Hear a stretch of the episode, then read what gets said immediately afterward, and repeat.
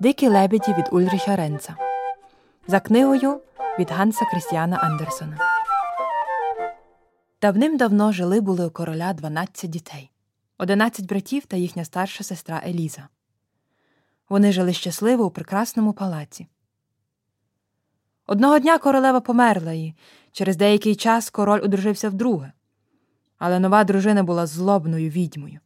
Вона зачарувала одинадцять принців, перетворивши їх на лебедів, та відправила їх у далеку країну, яка знаходилася біля дрімучого лісу.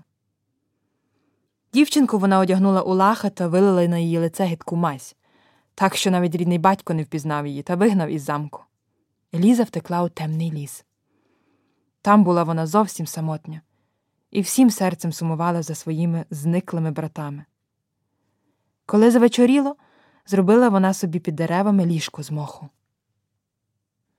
Наступного ранку вона прийшла до Тихого озера та, побачивши своє відображення, злякалась. Але коли вмилась, знову стала найкрасивішою принцесою у всьому світі. Минуло декілька днів, та Еліза дійшла до Великого моря, на хвилях якого гойдалися одинадцять лебедів. Як зійшло сонце, вона почула шум, то одинадцять диких лебедів опустилися на воду. Еліза одразу ж впізнала своїх зачарованих братів. Але вона не могла зрозуміти їх, бо вони говорили лебединою мовою. Удень лебеді зникали, а вночі брати та сестра ніжно притискалися один до одного у печері. Якось вночі Елізі наснився дивний сон. Її мати сказала їй, як вона може звільнити братів від чар.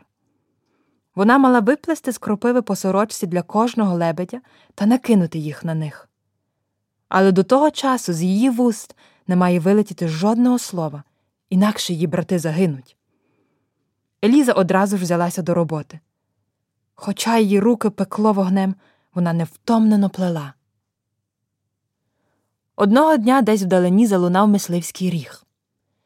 Принц зі своїми підданими прискакав на коні та вже незабаром стояв перед Елізою. Як тільки вони подивились один одному у вічі, то одразу ж закохалися. Принц посадив Елізу на свого коня та поскакав із нею у свій палац. Але могутній радник принца аж ніяк не радів приїзду мовчазної красуні, тому що його власна донька мала стати нареченою принца.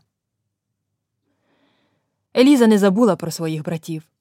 Кожен вечір вона продовжувала плести сорочки. Якось вночі вона пішла на цвинтар нарвати свіжої кропиви, а радник непомітно стежив за нею. Коли принц поїхав на полювання, радник кинув Елізу у темницю і заявив, що вона відьма, яка по ночах зустрічається з іншими відьмами на цвинтарі. На світанку Елізу забрали вартові, її мали спалити на ринковій площі. Ледь вона опинилася там, як раптом прилетіли одинадцять білих лебедів. Еліза швидко накинула на кожного панцир сорочку. Перед нею встали всі її брати у людській подобі. Тільки у наймолодшого, чия сорочка була недоплетена, замість однієї руки було лебедине крило. Коли повернувся принц, обіймам та поцілункам сестри та братів не було кінця. Нарешті Еліза змогла йому все розповісти. Принц наказав кинути злого радника до в'язниці, а потім усі сім днів святкували весілля. І жили вони довго та щасливо. Це була казка Дикі лебеді від Ульріха Ренца за книгою Ганса Крістіана Андерсона. Переклад Всеволод Орлов. Читала Марта Кізима. Редагування та постановка Гудрун Гартман і ШтефаніГац. Аудіозапис і техніка Мелані Інден. Виробництво ГЕ2 Культур 2022 рік. З дружньою підтримкою Сефа видавництва і Сонотон музики.